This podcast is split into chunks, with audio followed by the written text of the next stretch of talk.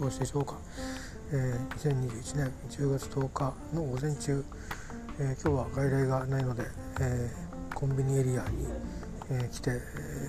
録音をしております。ちょっとね映像だいぶ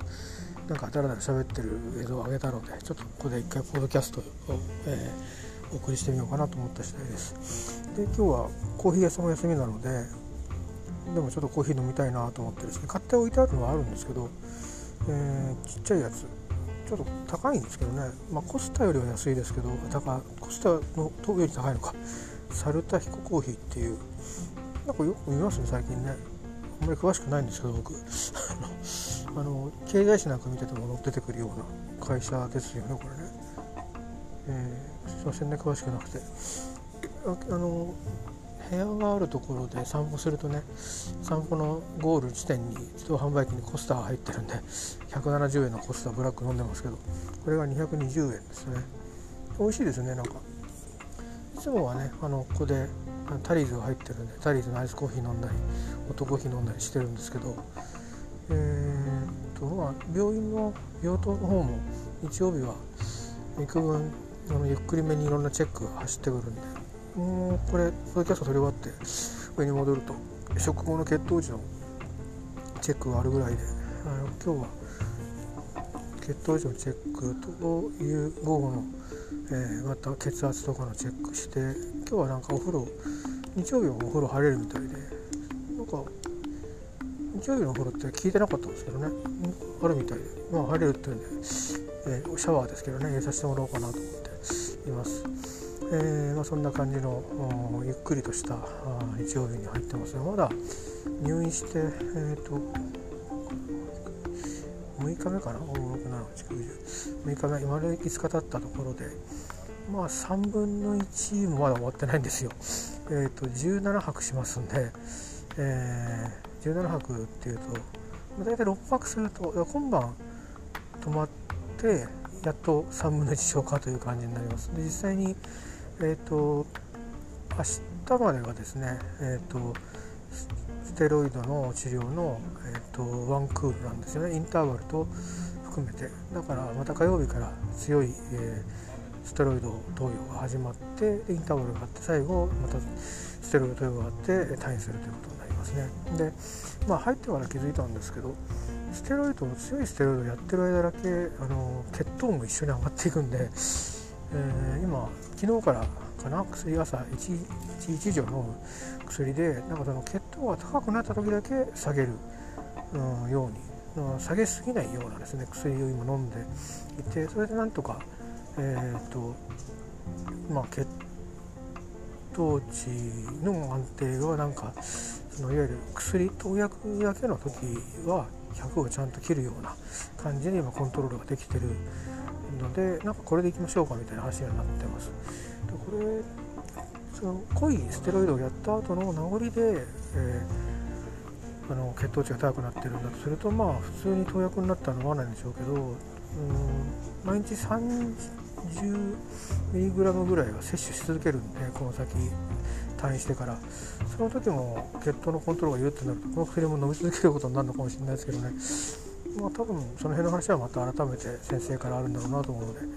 えー、聞こうかなと思ってます。で昨日昼からですね夜にかけて声が出にくかったんですよ。なんか喉がうんちょっと力が入ってんのか入ってないのかかすれ声になっちゃって。でうがいもできるんですけど綺麗なこうガラガラうがいができなかったんですがまあ今朝方から少し改善してるような感じで何ですかね睡眠不足の疲れだったのかなんか筋肉痛みたいなのも肩にあったんですけど少し弱くなったんでなんか力が入ってたんですかね、えー、まあ、そんなような具合です、えー、で昨日、まあ、映像を撮ってからですかね。あのまあこの病院の中にあるコンビニエンスストアということでなんかその品物もそれから置いてある書籍もですね多少ちょっと病院らしいものがあるんですよ。で、まあ、昨日まで買った雑誌ほとんど読み終えちゃったんでうんと関心がだんだんこう自分の今抱えてる病だとか気持ちをこう何か穏やかに保つようなものとかに関心が移っててあの普段買わないようなねなんかあのまあ普通のなんていうかドラッグストアとかスーパーとかも書籍置いてあるところになんかこうあのなんて言うんでしょう。料理の本だとかあるいはなんかあの人とうまくやるコツとかなんかそういうの置いてあるコーナーあるじゃないですか。でああいうところに置いてあるものパラパラ見てたらほとんどその健康的な食事とか腎臓の制限食の、えーと、うまい取り方とかなんかそういうのが結構あった。それからあとはなんかその色のコーディネートでその気分が変わるみたいなそんなものがあったんでパラパラ見てて気になったものをちょっとまあ端からですね 34冊買ったんですよ。で、まあ、1冊はま塩分調整ですかね。市販品どれぐらいこんな風に塩分入ってますよとかこんなコントロールするといいですよってことでまあ普段あの最近、えー、制限は僕はされてないんですけど一応塩分ぐらいは自分で調整できるそうだなと思ったので、まあ、1日 6g1 食あたり 2g の食材で何か食べれるようなのちょっと、あの何もね特別なものを使ってませんけど注意して、あのエネルギーを取りつつ M を控えめにっていうのをやってるんですけど、まあ、一応今までやってきたことの整理のためにちょっと買ってみてパラパラとめくってました。それでもう一つが、えーと、こちらの大学病院の先生が書いた私がお世話になってる先生じゃないんですけど書いた書籍でこれはまああのタンパク質制限ですねするための、まあ、特別な食材を使いつつも、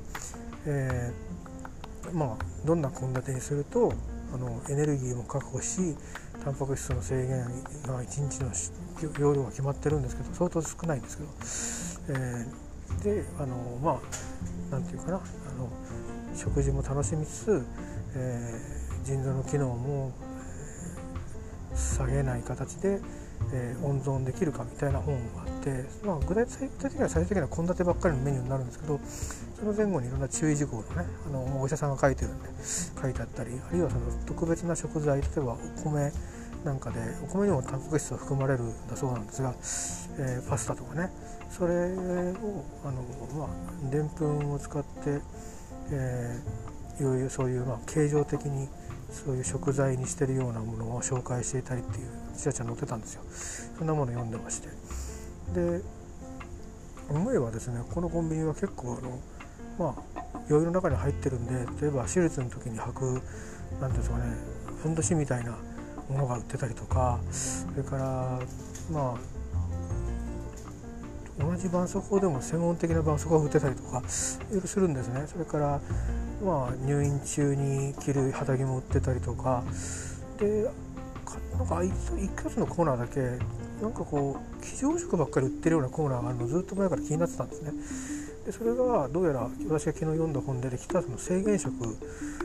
で使うお米的なものとかパスタ的なものとかそれから各種のそのパンパンみたいなものがあるんですよ。なんか本当は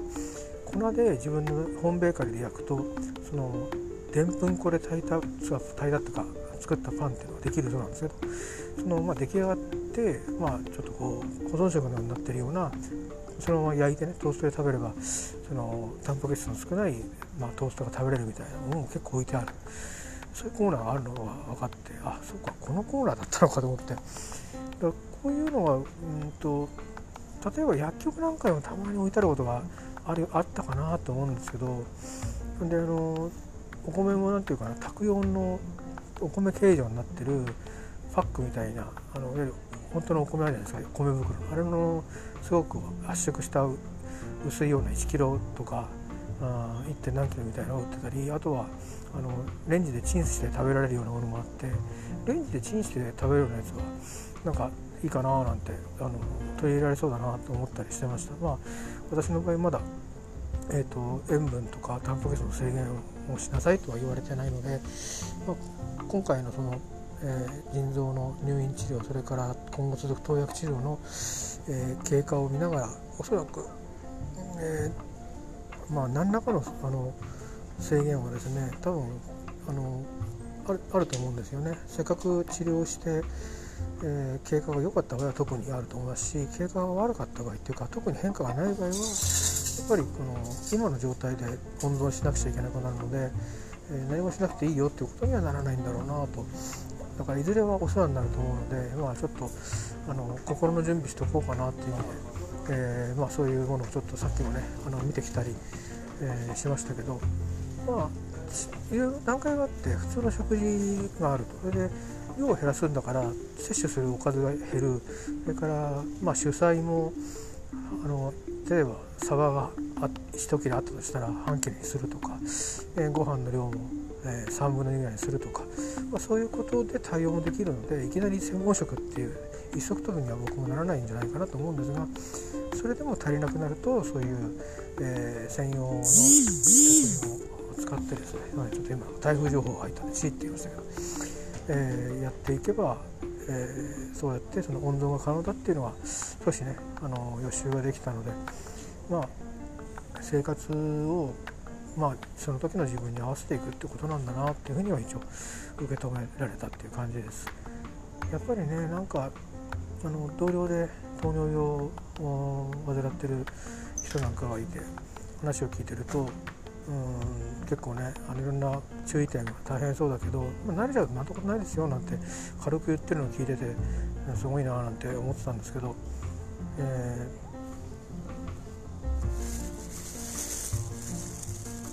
ー、まあなんですかね。えっ、ー、と私もいずれこの今患ってる病でそういうことになるのかなと、えー、思ったりしつつでもできればねあんまりそういう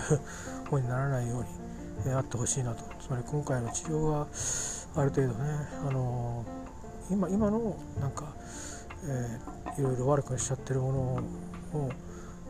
今の状態で一旦さらっとしてくれるといいなと思ってるんですよね。正直今の状態ってあの治るわけじゃないんですよ、えーと、これやることによって、えー、もうだいぶ腎臓の、えーと組織を取った検査で分かってることは、えー、自分のその腎臓の中にある子宮体というのがあるんですけど、えー、サンプルからの、え、評価では20%は、えもう機能を失っているということでつまり80%で今僕の腎臓は生きていると、えいうことになってましてでまあそういうものをもろもろ加味して、まあ、どれぐらいでえー、が腎臓働いてるのっていう意味で言うと80%は動いてなくて、67%で動いてるというんだそうです。だからまあ7割を切ってる機能7割を切った機能で今の私の、えー、まあ、腎臓が果たす役割が効いてるんで、まあ、それだけ普通の人を100とすれば普通の人よりか3割以上の、えー、能力が下がってる状態なのでまあ、やっぱり気を使わなきゃいけないのは間違いないんですけどでこの今回の治療をやることによって、まあ、今抱えている炎症を取り除けば、まあ、7割が7割のままとして今後温存を、まあ、あの衰えはしていったりするでしょうし、えー、まあ、原因物質を出す期間扁桃腺を取ってしまったんですけどまれ、あ、にですね扁桃腺のさらに奥にあるあの鼻の方の方にある何か組織や取りきれなかったその何か組織が悪さをするってこともまれにあるそうなので、まあ、完全に病病巣をですね。摘出しきったということに当たらないケースも、まあ、あるそうなので、まあ、いくらかやっぱり衰えていくはずですしそれから加齢や食生活生活習慣で衰えていくのもあるので結局最終的にはどんどん腎臓の能力っていうのが下がっていくというようなところだと思うんですよね。で一番ひどかった時に比べると腎臓のろ過機能みたいなものを見る値も確かにまあ60数パーセントまで、えー、60%を超えてその50%切るとですねアウトなんですけどあの健康診断で引っかかるんですけどそういう値だったんですがそこからは一応改善してきてて多分それはこのところ入院が多かったり食生活を少し注意したり減量したりした影響はちょっとだけ出てるだけででももっともっと値を良くしていかないと多分この先ですね5年10年20年と自分の腎臓で、えー、自然体で生活していくってことが難しくなると思うのでまあ昨日ね本買ってちょっと予習したような食生活を取り入れていかなきゃいけないだろうなと思うしたくさん食べるんじゃなくて必要なものを必要なだけ食べるっていう生活になるんだなと思いますね。だからそう考えると昨日ちょっとビデオで話したことなんですけど量は少なくともいいからなんか納得のいくものを美味しく嬉しくいただきたい。そうであったら量の問題でなくなるような気がしています。ただまああのエネルギーはね確保しないと腎臓の負担が大きくなっちゃうそうなんでそこら辺がちょっとテクニックがいるみたいですね。そんなような本を買いましたっていう話とそういうものをまあさっき見つけましたって話をまずは、えー、しましてと。であれなんですよ。えっとね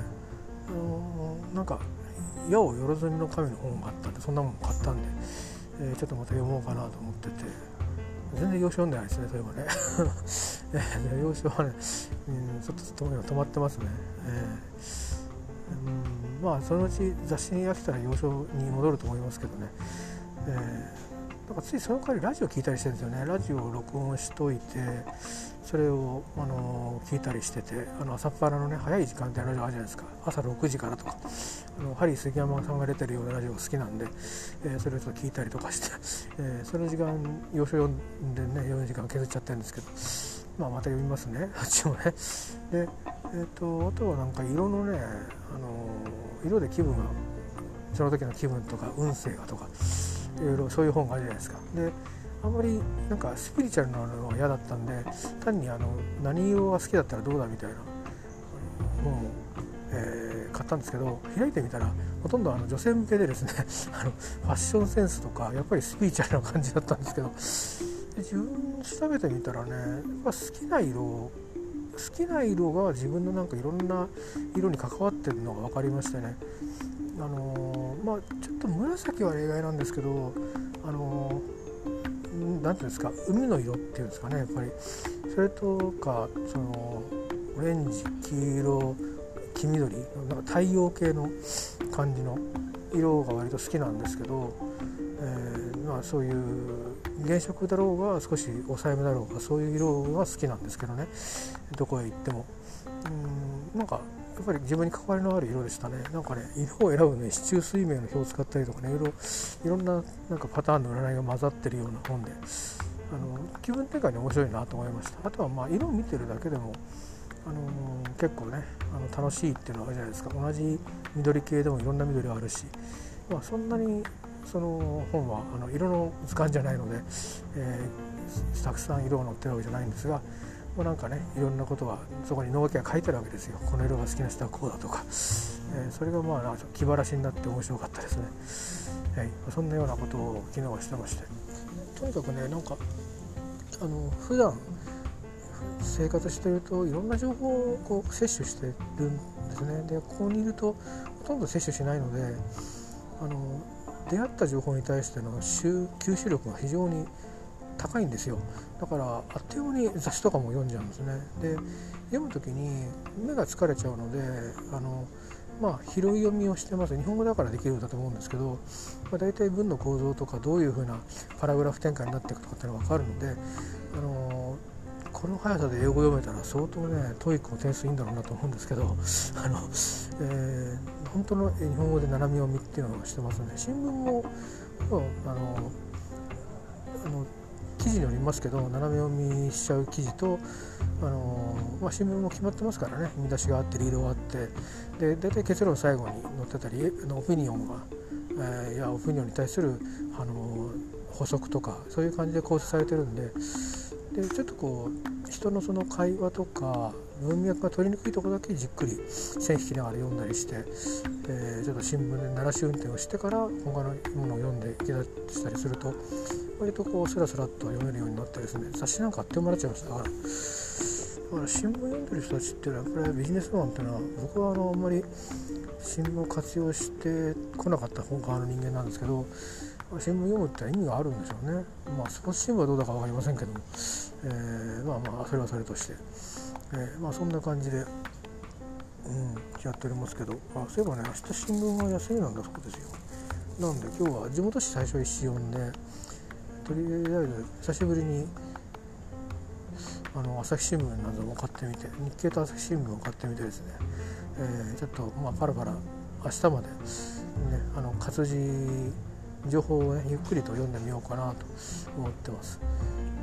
スクラップはどうしようかな。まあ明日まとめてやってもいいかもしれないですね。ちょっとまあ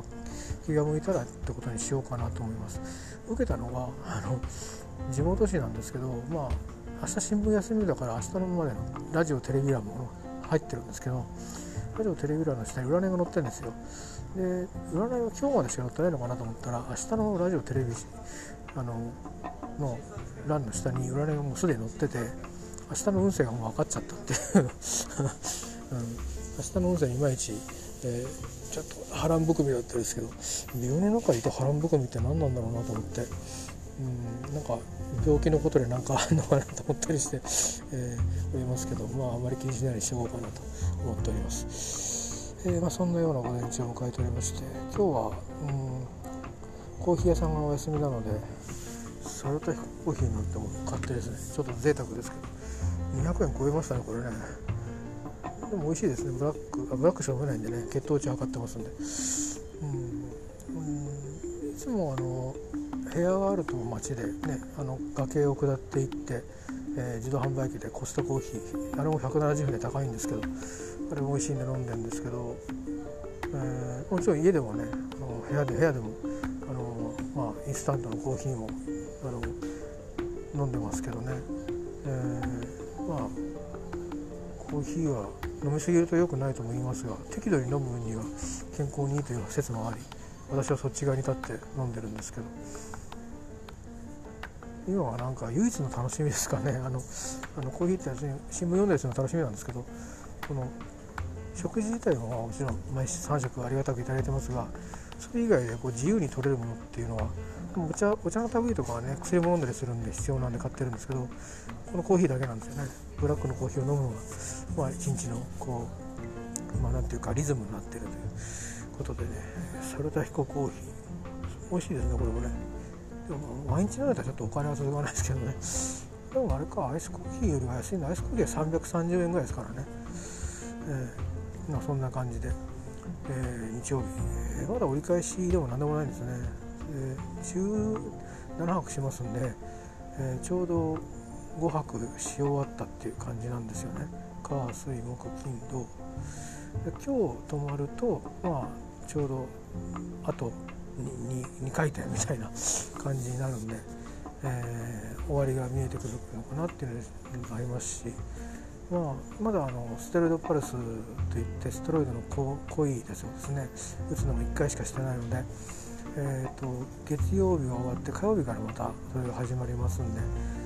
そこまで行って、えー、インターバルが来週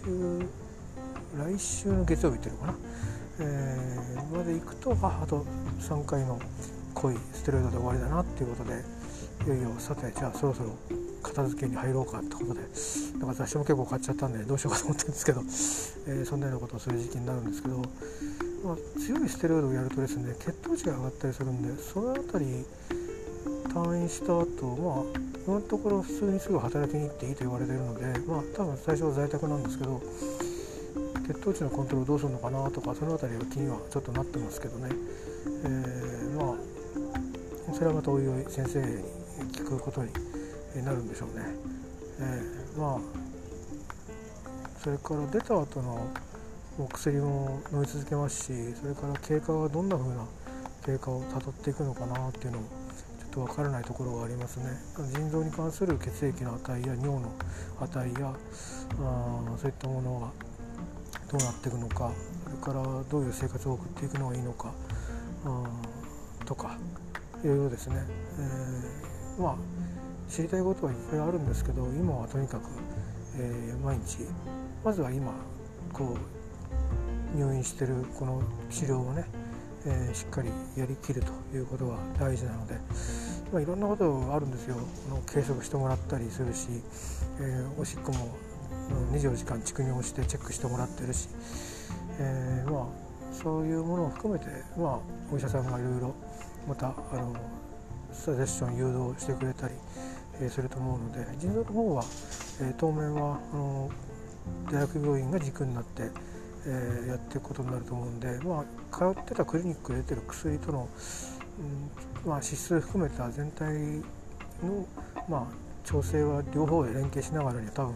なると思うんですけど腎臓自体は大学今に軸足になって麻痺の方がクリニック軸足になってというふうになってるんでまあ前から何度も言ってるんですけど、えー、当分はねあのそういう意味で治すっていうこととそれからまあ、えー、穏やかに温存していくっていうことへの、まあ、トランジションですかね。を、まあ、狙っていくということで、まあ、トランジションするのは随分先になるんでしょうけど、えー、ちょっと気長なね闘病にはなるんだろうなと思っておりますが、まあ、その間に昨日ちょっと喋りましたけどね。なんか少し心穏やかなね、えー、でいて活力ある、うん、暮らしっていうのに諦める必要はないんだと、えー、思ってるので、えー、いろんな、まあ、これからちょっとね対外対外的にっていうか自分の身の回りのことで、うん、しんどい時期を、えー、他のことで抱えることもあるかもしれないんですけど、まあ、それも含めて、えー、まああの受け止めるっていうかもう雨と同じでね降ってきちゃうものは しょうがないので傘を差すなり家の中入るなりして、えー、まあ、ね、晴れ間を待つというような晴れ間にするようにするとかまそういう感じでねやっていけたらいいなと思っています。ちょっと抽象的な話ばっかりになっちゃいましたけどまもなく、うん、だらだらしゃべりも30分になりますんでちょっと上に上がって、えー多分そろそろ血糖値測るのかなと思ってね、えー、戻りたいと思います。ではでは、えー、またあの応援にかかれればと思います。皆さんどうかいいあのお休みを過ごされますよう。では。